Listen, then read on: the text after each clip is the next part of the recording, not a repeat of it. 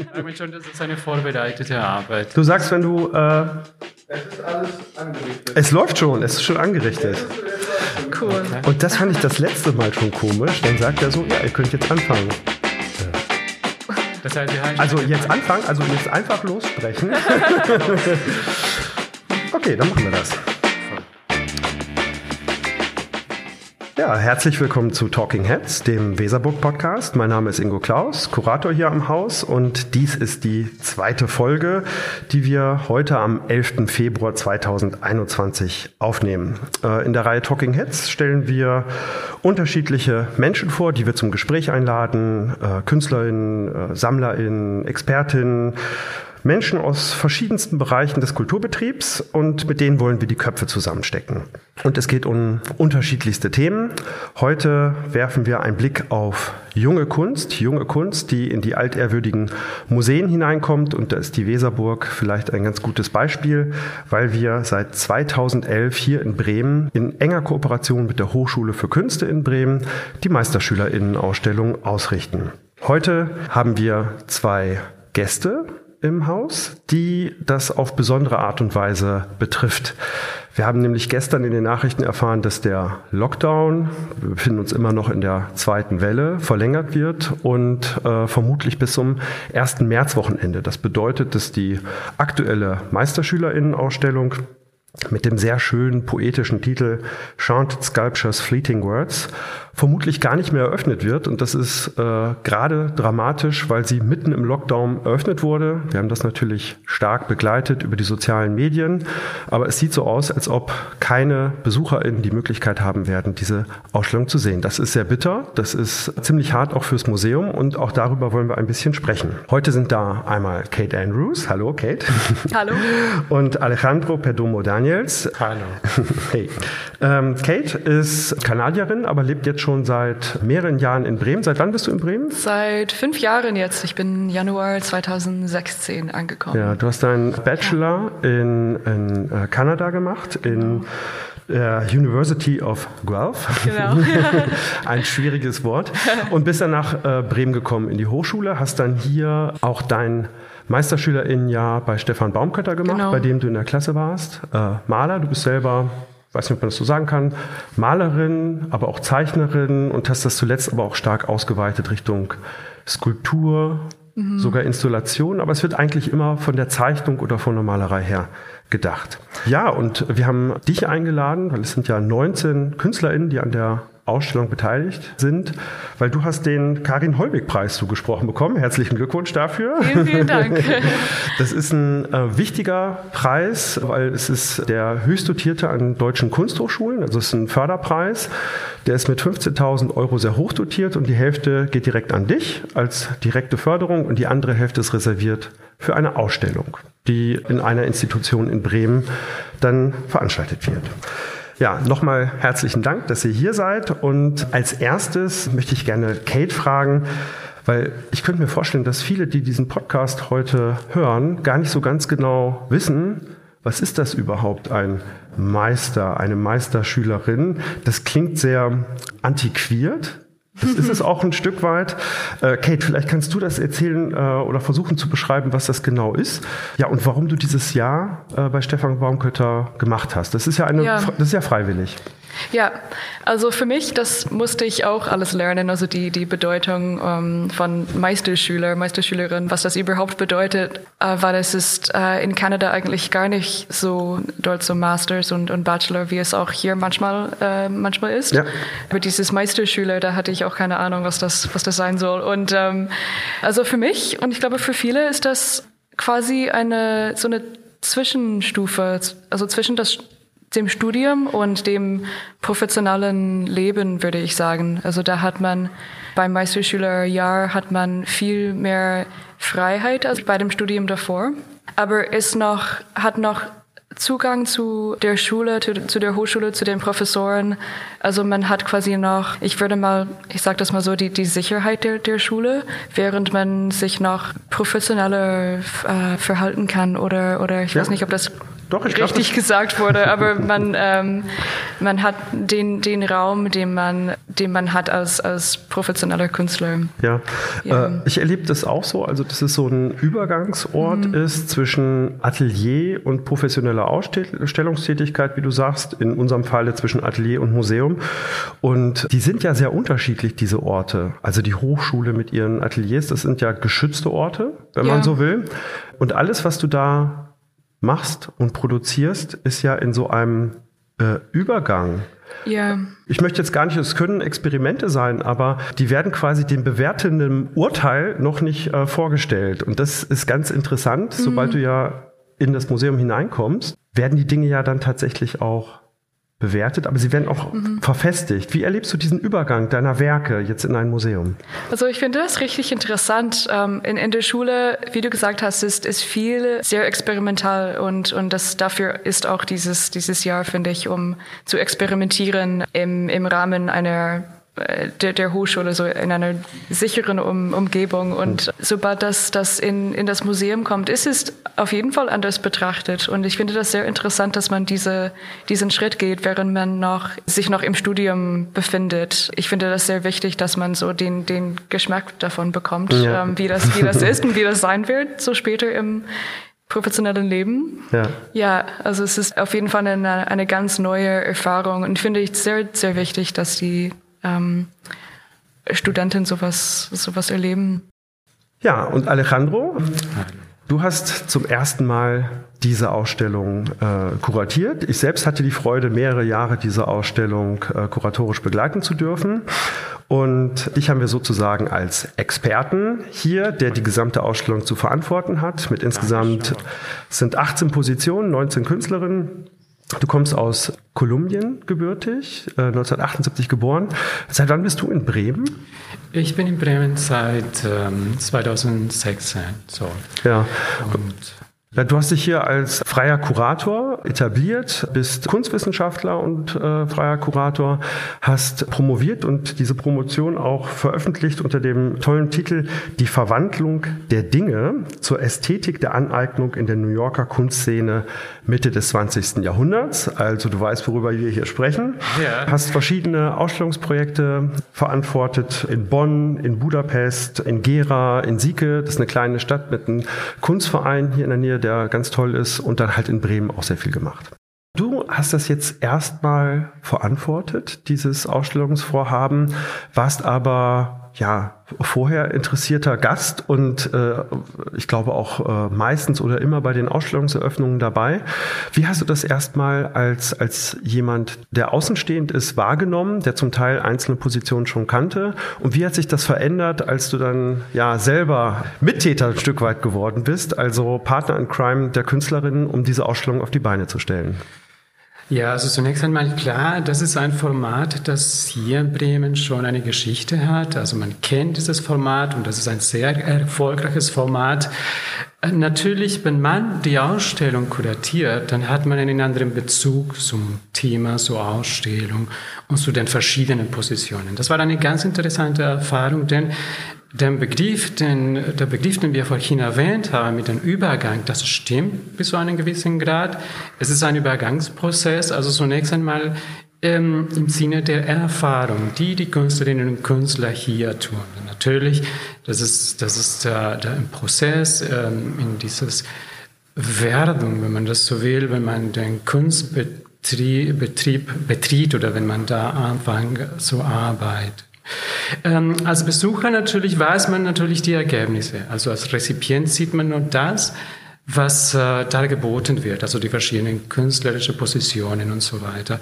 Und dann erfährt, erfährt man nicht so direkt die Prozesse, die dieses, diese, diese fertige Zusammenhang, also die Ausstellung selbst bedingt haben. Und wenn man natürlich dahinter ist und wenn man diese Prozesse und die ganze Geschichte begleitet, dann sieht man die, die Ausstellung ganz, ganz anders. Das war für mich eine sehr, sehr ähm, fruchtbare und sehr, sehr interessante Erfahrung, die Ausstellung zunächst, als mal, zunächst einmal als Rezipient zu betrachten und dann die ganze Geschichte zu, oder die ganze Prozesse zu begleiten, die mit der Ausstellung zu tun haben. Und natürlich als Kurator kennt man ziemlich gut, weiß man doch, wie Ausstellungen gemacht werden und alle diese Prozesse, die damit zusammenhängen. Aber es war für mich tatsächlich eine wunderbare Erfahrung, diesen Prozess äh, zu begleiten und die verschiedenen, also die Entfaltung der verschiedene Positionen in den Räumlichkeiten des Hauses zu sehen. Also ich bin ganz begeistert. So. Mhm.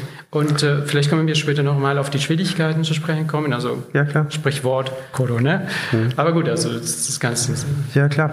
Also äh, du hast auch darauf äh, hingewiesen, dass die Ausstellung und dieses Format eine Geschichte hat. Seit 2011 ist das hier in der Weserburg beheimatet. Es war auch vorher schon in Bremen präsent. Und die erste Ausstellung, ich erinnere mich sehr gut, das ist jetzt rund zehn Jahre her ich habe es jetzt nicht nachgeschaut, es waren, glaube ich, fünf KünstlerInnen, die beteiligt waren. Und es gab eine schöne, kleinere äh, Eröffnung. Und dann ist das vom Jahr zu Jahr immer mehr und immer größer geworden. Also äh, wir sind jetzt äh, mit 19 Künstlerinnen hier vertreten. Es sind riesige Ausstellungsflächen, sozusagen die Belle Etage, das dritte Obergeschoss. Kate, wie empfindest du das Verhältnis, dass jetzt junge Kunst in so ein Museum hineinkommt? Also wir sind ja ein verhältnismäßig junges Museum, aber wir stellen natürlich mhm. auch historische Positionen aus seit den 50er, 60er Jahren. Und äh, es sind ja gleichzeitig, das finde ich ist auch das besonders reizvolle, andere Positionen zu sehen. Minimal Art, Conceptual Art, Fluxus, auch gegenwärtige Positionen. Was ist das für eine Reibefläche? Mhm. Hast du dich daran ja. ein Stück weit orientiert? Äh, wir sprechen gleich noch über dein ja, Werk okay. selber. Du bist ja sehr minimalistisch in der Art und Weise, wie du Werke anlegst. Und wir haben ja sehr mhm. viel in dem Bereich hier im Haus. Hat dich das inspiriert? Ja, ja, also das ist, ähm, das war auf jeden Fall sehr, sehr interessant. Ich glaube für, für alle, die, also die eigene Kunst zu sehen im, im Rahmen einer, so einer Institution wie, wie der Weserburg. Es ist, ähm, ich glaube, sehr, ja, natürlich sehr interessant, auch sehr wichtig, dass man äh, seine Kunst anstatt nur die zu, ähm, also im Atelier, im eigenen Atelier zu, zu betrachten, sondern auch in, in einem Museum wie, wie der Weserburg. Das, es bekommt eine, eine ganz andere Bedeutung und man, man sieht es äh, ganz anders an, glaube ich. Man, man nimmt es irgendwie wahr, wie man es davor nicht machen, nicht, nicht gemacht hat oder, oder nicht machen konnte. So, wenn man die ganze Zeit im, im Atelier, im Arbeiten ist, sieht man zwar die, die Sachen, die man macht, ähm, und, und, und nimmt die zwar wahr, aber Verändert sich die, ja. die, die, eigene Beurteilung, äh, der Wert, die Art und Weise, wie man es ja, betrachtet? Ich finde ja auf jeden Fall, sobald, sobald man die, die Kunst, die eigene Kunst in einer anderen Umgebung wahrnehmen kann, ja, wird das, wird das ganz anders gesehen und ja. Ich habe deine Arbeit, ich meine, relativ früh wahrgenommen, vor ungefähr vier Jahren. Und da hingen so ganz kleine malerische Arbeiten. Jetzt sprechen wir mal mhm. darüber, was du eigentlich machst. Das wissen die Hörerinnen und Hörer ja noch gar nicht. Also kle relativ kleine Formate und eigentlich eine konkrete Form von Malerei, wo ja. Formen und Lineaturen und Flächen zueinander kommen.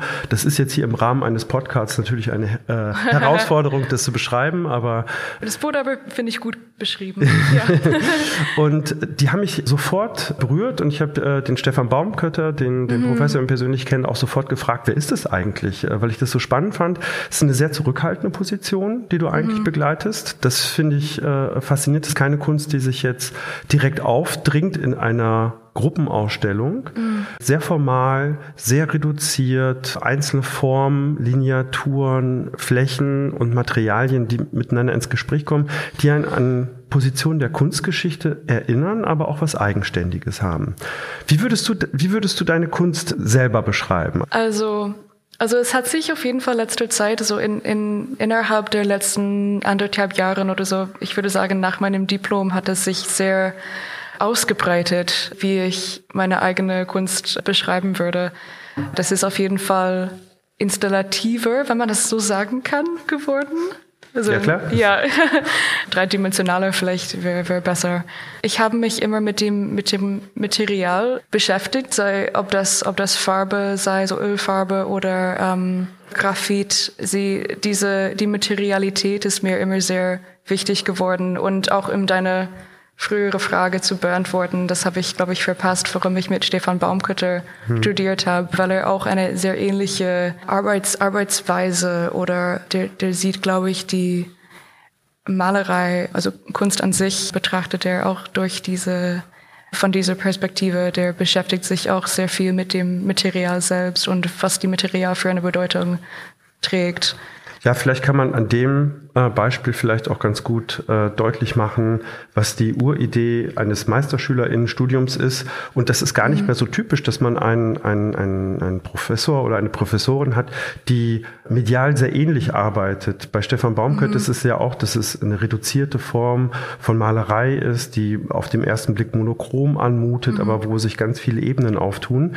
Und da ist, ich möchte jetzt nicht sagen ein Vorbild, aber da ist jemand, mit dem man äh, künstlerisch und intellektuell in ein Gespräch treten kann. Das ist vielleicht so eine Idee.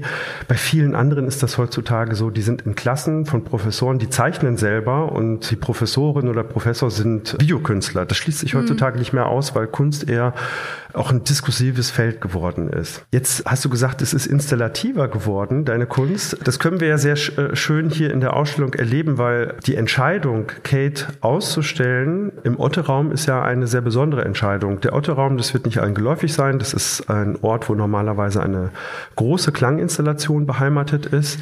Und an diesem Ort gibt es eigentlich nur schräg abfällende Wände. Also man befindet sich gewissermaßen unter dem Dachstuhl. Äh, ist ein Riesenareal, aber es ist kein Ort, wo man Malerei, Zeichnung, wofür man dich eigentlich kennt, äh, Kate, äh, präsentieren könnte. Wie ist es zu diesem Ort gekommen und wie habt ihr das gelöst an diesem Ort? Ja, das ist eine ganz wichtige Frage. Natürlich, also wir haben, wie vorhin erwähnt, 19 Positionen in der gesamten Ausstellung. Das bedeutet ganz konkret, dass wir immer bestimmte Positionen für bestimmte Orten finden müssen. Also das heißt, es gibt eine Auseinandersetzung mit der Sprache der Künstlerinnen und Künstler und mit den Orten, die zur Verfügung stehen. Das bedeutet auch, dass ich, bevor ich einen Ort so ähm, für eine bestimmte Position denke oder dass ich mit einer Verhandlung mit dem Künstlerinnen und Künstler komme, ähm, da muss ich überlegen, inwieweit so eine Position von einem Ort profitieren kann oder nicht. Also das heißt, das setzt voraus, dass es ein Gespräch gibt mit allen Künstlerinnen und Künstlern.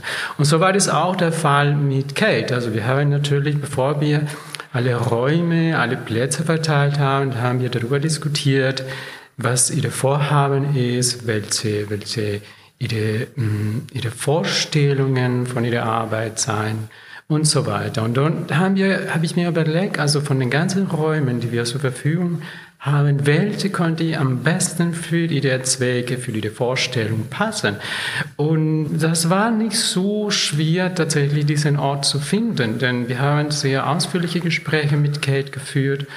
Und dann haben wir bemerkt, wir beiden, dass die Räumlichkeit oder, oder die, die Besonderheiten dieses Ortes, dieses Raumes, sehr gut zu ihren Vorstellungen passen oder eine, eine, eine, eine, eine Art von positiver Wirkung auf die Arbeiten haben könnte. Und das hat Kate wunderbar gelöst, weil natürlich also die ganzen Reflexionen und die ganzen Strukturen, die in dem Raum vorhanden sind, war natürlich so etwas wie ein Element, das sie in ihre Arbeit einbeziehen konnte. Und das, das ist absolut hervorragend gelöst, wenn ich das so unneutral Und da müsste man wahrscheinlich an der Stelle äh, den HörerInnen nochmal verdeutlichen, was da äh, eigentlich passiert.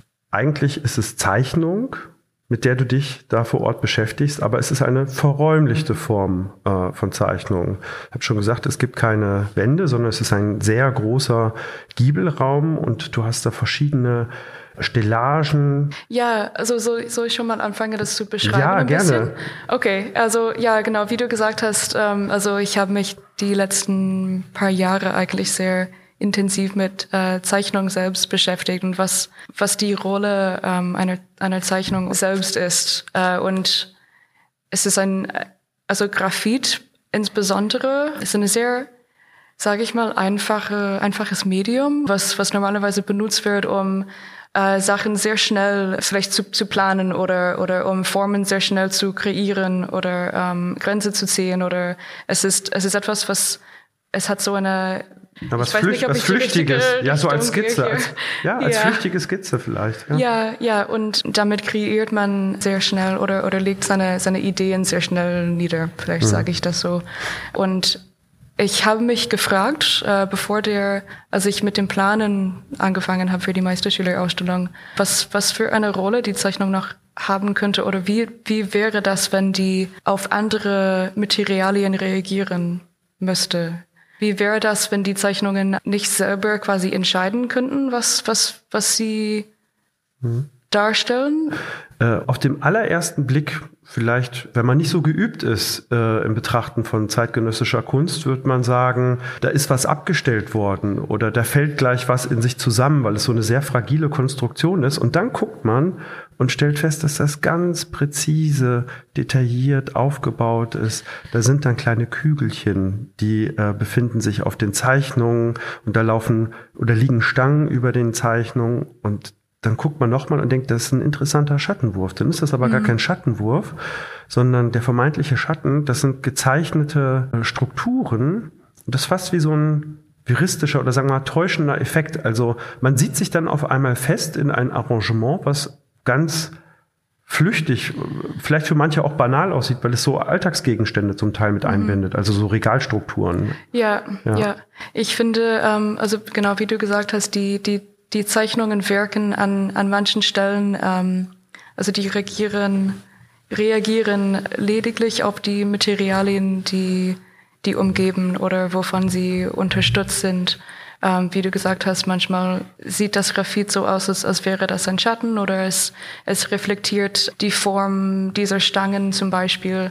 Manchmal zeigt das Graphit ähm, genau, wo die, wo diese kleinen äh, Kugeln darauf liegen, das, das Gewicht teilweise der, der, der Kugeln. Und ähm, genau, also die, die Materialien sind relativ, ich würde nicht sagen einfach, aber die sind, ähm, man würde die nicht sofort mit der Kunst verbinden. Ähm, aber ich finde, die, wie ich diese, die gesamte Struktur oder das, das gesamte System, ich sehe das eigentlich als ein System an, wie das zusammengebaut oder zusammengestellt, sage ich mal, äh, wurde. Da, und, ja. ja, und was ich halt äh, spannend finde, dass du eigentlich ja für kleinere und mittelgroße Formate bekannt bist mhm. und hast jetzt ersten skulpturalen ja, äh, Positionen versucht in verschiedenen Kontexten. Und jetzt gibt's diese Ausstellung, Meisterschülerinnen-Ausstellung in der Weserburg mit großen Flächen und großen Räumlichkeiten und du prä präsentierst eine Installation einer Jury. Und es geht ja letztendlich auch um einen Preis. Ist ja ein Stück weit, wenn man so möchte, so betrachten wir es eigentlich nicht, aber ein Stück weit ist es ja auch eine Wettbewerbsausstellung. Also es gibt ein, eine, eine größere Summe, die man für sich gewinnen kann und damit ja die Kunst auch weiterentwickeln kann. War das reizvoll für dich, jetzt mal eine größere Installation zu versuchen in diesem Kontext, weil es ja auch ein Stück weit ein Wagnis ist? Die großen Räume, die ja. neuen Möglichkeiten, hat dir das Lust gemacht, eine große mhm. Installation zu versuchen? Teilweise ja, aber ich kenne mich auch und ich weiß, dass ich, dass ich eigentlich, es kommt mir nicht so natürlich vor. Also von meiner Natur aus, glaube ich, arbeite ich mit kleineren, also ich, ich, ich mache normalerweise kleinere Arbeiten. Das kommt mir, ich würde nicht sagen einfacher, aber das, es liegt, glaube ich, in meiner Natur, dass ich, dass ich so bin und ich, ich mache normalerweise nichts Riesiges oder sehr Gestisches, vielleicht sage ich mal, äh, eher präzis und, und genau, das, das, das kommt mir natürlicher vor. Und, und obwohl wir, also wir haben ja diese riesigen Räume, die natürlich, die man natürlich nutzen könnte, um größere, viel größere Installationen zu machen, die auch teilweise richtig super sind, richtig, ja. richtig sehr gelungen sind. Und also in dem Raum, in dem Otto-Raum, wo ich ausgestellt habe, wo ich ausstelle, da habe ich mich ein, ein bisschen ausgebreitet, also mehr als ich, als ich normalerweise tue. Aber das, das habe ich, das habe ich nicht gemacht, weil ich, nur weil ich den Raum irgendwie fühlen wollte, sondern weil die Arbeit, sondern weil die Arbeit Bezüge zu der Struktur des Raumes hat und, und weil ich diese beiden Säule in dem Raum nutzen wollte. Also da, aus dem Grund hat es sich ein bisschen ausgebreitet. Also du hast das wunderbar beschrieben und es gibt auch eine Jurybegründung. Äh, da würde ich gerne einen Satz raus vorlesen, da können wir vielleicht nochmal drüber sprechen. Das ist ja auch etwas, was wirklich ungewöhnlich und toll ist. Es gibt viele Meisterschülerinnen-Ausstellungen in, in Deutschland, aber ich weiß nicht, ob es so viele in dem großen Format und in einem vergleichbaren Museum äh, überhaupt gibt. Und was halt auch toll ist, dass alle LeiterInnen der größeren Häuser hier in Bremen, und das sind wirklich viele Institutionen, Kunsthalle Bremen, die GAK, das ist das Künstlerhaus, es ist äh, die städtische Galerie, die entsenden halt ihre äh, Leiterinnen und die bewerten dann die Arbeiten. Und das finde ich auch toll, weil es nochmal eine besondere Form von Anerkennung gibt. Und dort heißt es in der Jurybegründung, da würde ich gerne mit euch nochmal kurz drüber sprechen, provisorisch anmutend und dabei höchst präzise inszeniert. Das ist das, was du eben äh, auch beschrieben hast. Eröffnet die Arbeit einen komplexen Assoziationsraum, der weit über formale Fragestellungen hinausgeht. Ich kann das nachvollziehen.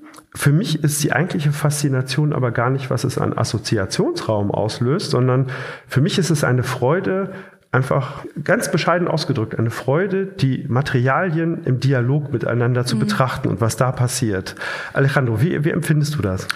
Ja, das auf jeden Fall. Das kann ich nur unterstützen. Also zunächst einmal denke ich mal, ja, diese Begründung, das, das bringt die Sache auf den Punkt. Also ich glaube, man muss sich natürlich die Arbeit angeschaut haben, um zu verstehen, was da passiert. Aber ich glaube, diese, diese Begründung versprachlich sehr wichtige Dinge, die mit der Arbeit zu tun haben. Also etwas, was, was uns alle fasziniert hat oder was ein wichtiger Punkt, das wir über die Arbeit besprochen haben, das war diese Beziehung zwischen Materialien. So. Also das heißt, und dass dabei eine gewisse Art von Vorläufigkeit stattfindet. Also etwas, was ganz besonders in der Arbeit oder eine, eine besondere Bedeutung in der Arbeit von Kate hat, es ist die Beziehung oder die, die Verbindung, wenn man, das so sagen kann, das ist so eine gewisse Art von Übergang zwischen Materialien, also ein Übergang zwischen Zeichnung, also das Medium Zeichnung, äh, die Plastizität des Zeichnens selbst, die Materialität des Papiers, die Objekthaftigkeit des Trägers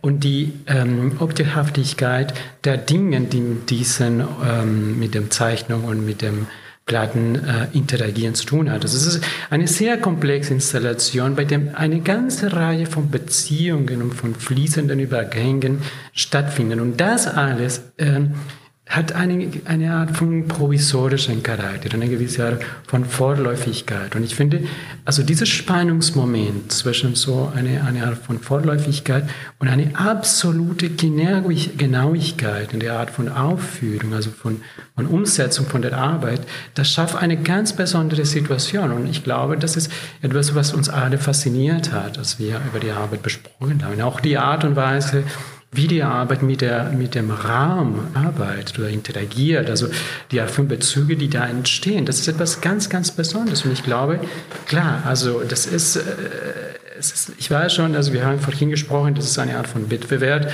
und man kann diesem nicht sagen, also das, das, das ist eine gewisse Art von Qualität äh, verglichen zu anderen Arbeiten. Also das, diese Bewertung ist so ein bisschen problematisch, weil jede Arbeit ihre Berechtigung hat. Aber ich glaube, die Stimmigkeit, die in dieser Arbeit vorhanden ist, hat die Arbeit tatsächlich so als ein würdiger Träger des Preises gemacht. So. Ja, was ich halt auch äh, sehr überzeugend fand, dass äh, Kate als Künstlerin für sich eine neue Richtung aufgemacht hat. Also dass es jetzt mhm. noch mal stärker in den Raum geht Qualität, Zeichnung grundsätzlich nochmal äh, neu verhandelt.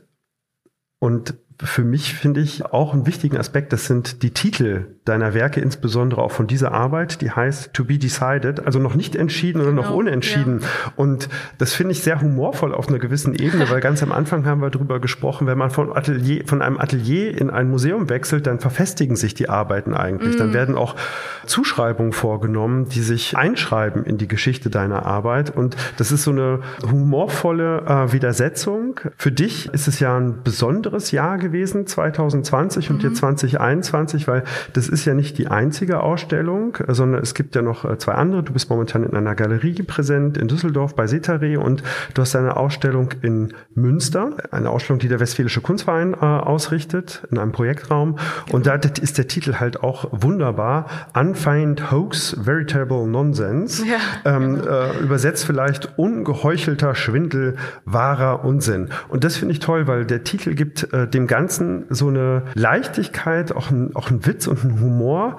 Ich möchte nicht sagen zurück, den man aber vordergründig gar nicht so sieht, den man hineinsehen kann, wenn man sich länger damit beschäftigt. Und da merkt man, dass es eine, eine sehr feinsinnige äh, Sache insgesamt ist.